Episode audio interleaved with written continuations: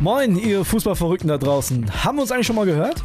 Wir sind Kili und André von Stammplatz und wir versorgen euch jeden Morgen mit den wichtigsten Fußballinfos des Tages. Wenn ihr aufsteht, sind wir schon da und wir sorgen dafür, dass ihr mitreden könnt. Egal, ob in der Mittagspause auf der Arbeit, in der Kneipe oder in der WhatsApp-Gruppe mit euren Kumpels. Und wir machen das Ganze nicht alleine. Unterstützung bekommen wir von unseren Top-Reportern aus der ganzen Fußballrepublik. Mit uns seid ihr immer auf dem neuesten Stand. Versprochen.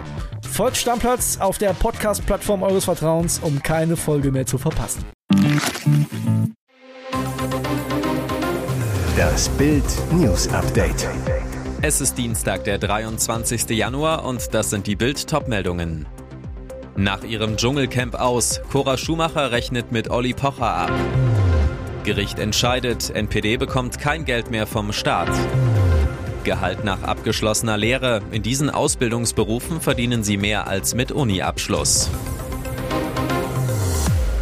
Der Blitzabgang von Cora Schumacher hat für mächtig Wirbel gesorgt. Schon nach drei Tagen schmiss die Rennfahrer-Ex im Dschungelcamp hin. Am Montagabend zeigte RTL das ganze Drama im TV und wie die Promi-Kollegen reagierten. Zu sehen war auch, was Cora nach ihrem Auszug zu den Lästereien von Oliver Pocher sagt. Nachdem sie die Affäre der beiden öffentlich gemacht hatte, hatte er böse über die Blondine abgelästert. So unterstellte er ihr mangelnde Intelligenz. Auf seiner Liebes-Kasper-Tour feuerte der Comedian Sprüche ab wie, wir haben uns in einer Bibliothek kennengelernt, Sie hat sich ein Malbuch ausgeliehen.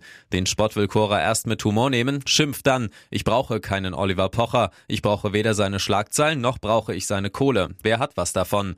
Was folgt, ist eine Abrechnung mit dem Comedy-Star. Schumacher schießt zurück. Wenn man mal zurückblickt, definiert er sich immer über seine Beziehungen. Vielleicht ist das auch der Grund, warum es bei ihm nicht so richtig klappen mag mit Frauen. Die Affäre dürfte damit zu Ende sein.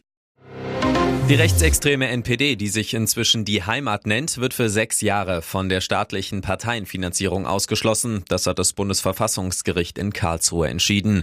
Die Möglichkeit zum Finanzierungsausschluss hatte der Gesetzgeber nach dem zweiten erfolglosen NPD-Verbotsverfahren 2017 geschaffen.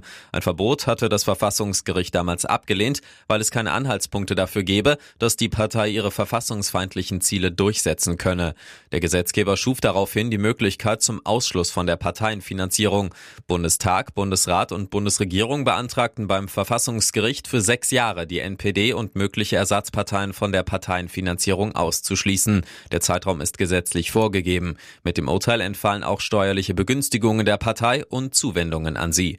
Bei der mündlichen Verhandlung im Juli vergangenen Jahres hatte es einen Eklat gegeben, weil kein Parteivertreter erschienen war, laut Gericht ein einmaliger Vorgang. Auch zur Urteilsverkündung schickte die Heimat niemanden. Auf ihrer Internet Internetseite hatte die Partei damals erklärt, sie lasse sich nicht zum Statisten einer Justizsimulation machen.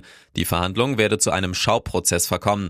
Da es keine Anwesenheitspflicht gibt, verhandelte das Gericht weiter.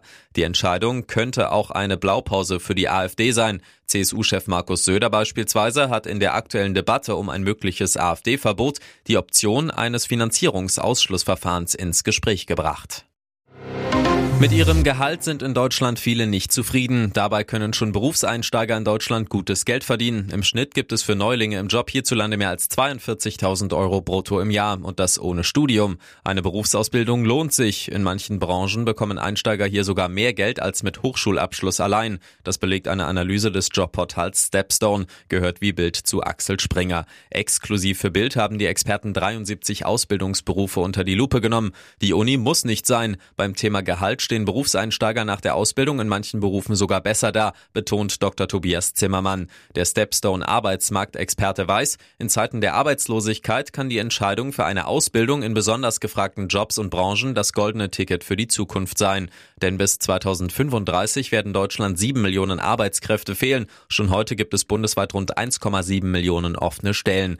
Heißt, eine abgeschlossene Ausbildung in der richtigen Branche macht nicht nur auf dem Arbeitsmarkt begehrt, sondern kann auch ein wirklich gutes Gehalt bedeuten. So gibt es etwa als Chemikant als Einstiegsgehalt 42.250 Euro brutto im Jahr. 41.000 sind es als Fluggerätmechaniker. Eine komplette Liste steht auf Bild.de. Und jetzt weitere wichtige Meldungen des Tages vom Bild Newsdesk. Acht Stellungen im Jemen angegriffen. Neuer Militärschlag gegen Houthi-Terroristen. Die USA und Großbritannien haben insgesamt acht Terrorstellungen im Jemen angegriffen. Ziel war unter anderem ein unterirdisches Waffenlager mit Raketensystemen und Abschussrampen. Australien, Bahrain, Kanada und die Niederlande sollen den Militärschlag mit Geheimdienstinformationen und Überwachungsmaßnahmen unterstützt haben. Die Houthi-Terroristen greifen seit Beginn des Angriffskriegs der Hamas-Terroristen gegen Israel immer wieder Frachter mit angeblicher Verbindung zu Israel an. Nach Pentagon-Angaben waren es seit Mitte November mehr als 30 Schiffe. Angesichts der Gefahren meiden große Reedereien zunehmend die kürzeste Verbindung auf dem Seeweg zwischen Asien und Europa durch das Rote Meer und den Suezkanal. Das hat mittlerweile erhebliche Auswirkungen auf die Weltwirtschaft. Erklärtes Ziel der USA und ihrer Verbündeten, die militärischen Fähigkeiten der Houthi zu schwächen. In der gemeinsamen Erklärung heißt es, unser Ziel bleibt es, die Spannungen zu deeskalieren und die Stabilität im Roten Meer wiederherzustellen. Aber lassen Sie uns unsere Warnung an die Houthi-Führung wiederholen. Wir werden nicht zögern, die Menschenleben und den freien Fluss des Handels auf einer der wichtigsten Wasserstraßen der Welt zu verteidigen. Nicht so der klassische Terrorist, warum Jauch im ägyptischen Knast landete. Darum beneidet ihn niemand. Bei Wer wird Millionär hatte am Montagabend eine Kandidatin nicht nur ein verrücktes Mitbringsel im Gepäck, sondern auch spannende Geschichten aus ihrem Leben.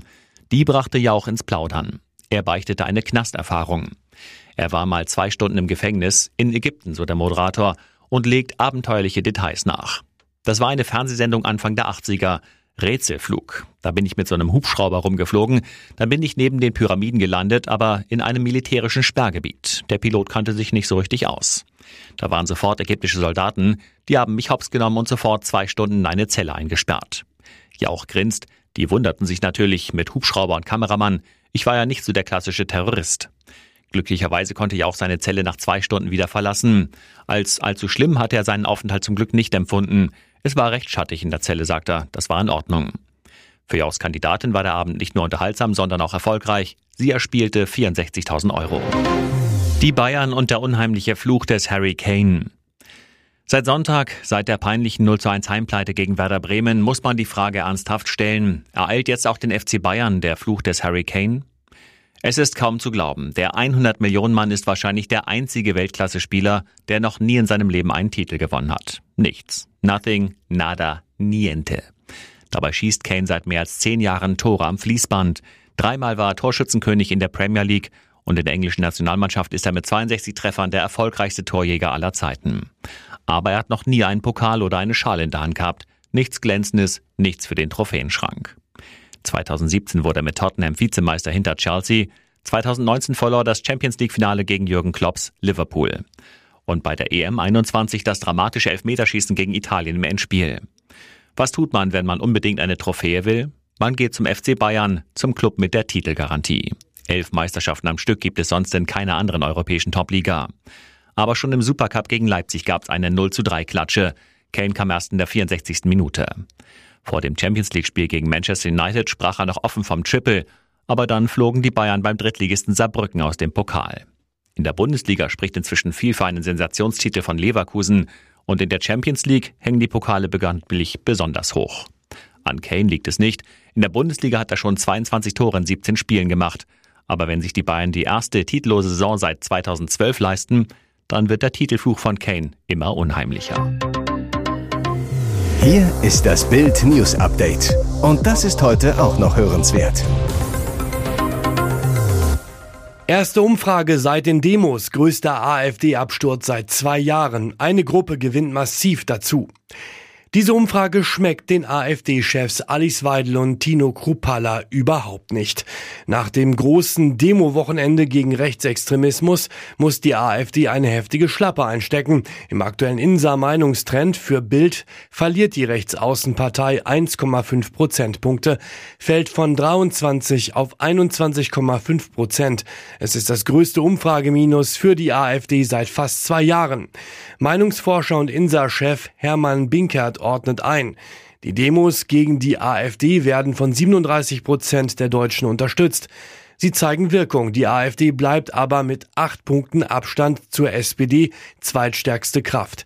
57 Prozent können sich grundsätzlich gar nicht vorstellen, die AfD zu wählen. Allerdings die Ampelkoalition profitiert nicht vom Minus der AfD. Die Regierung von Kanzler Olaf Scholz kommt nur noch auf 31 Prozent. Sie liegt damit 21 Prozentpunkte hinter ihrem Ergebnis bei der Bundestagswahl 2021.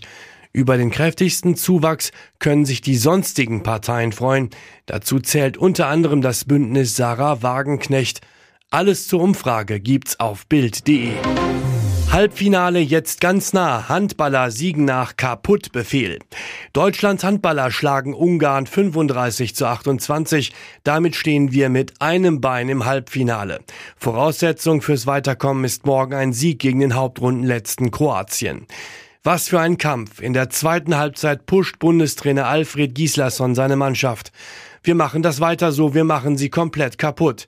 Die schaffen das Tempo gar nicht. Stark. Zwei Tage nach der Ösi-Ohrfeige mit dem 22 zu 22 Patzer zeigen die DHB-Stars Reaktion. Ein Gesicht unseres Sieges Julian Köster. Gegen die Ungarn bringt uns Köster ins Spiel, macht unter anderem drei der ersten sechs DHB-Tore, ist mit acht Treffern erfolgreichster Schütze. Unfassbar. Torwart Tier Andi Wolf erlebt eine Horrorhalbzeit, hält bis zu seiner Auswechslung nach 21 Minuten nicht einen Ball.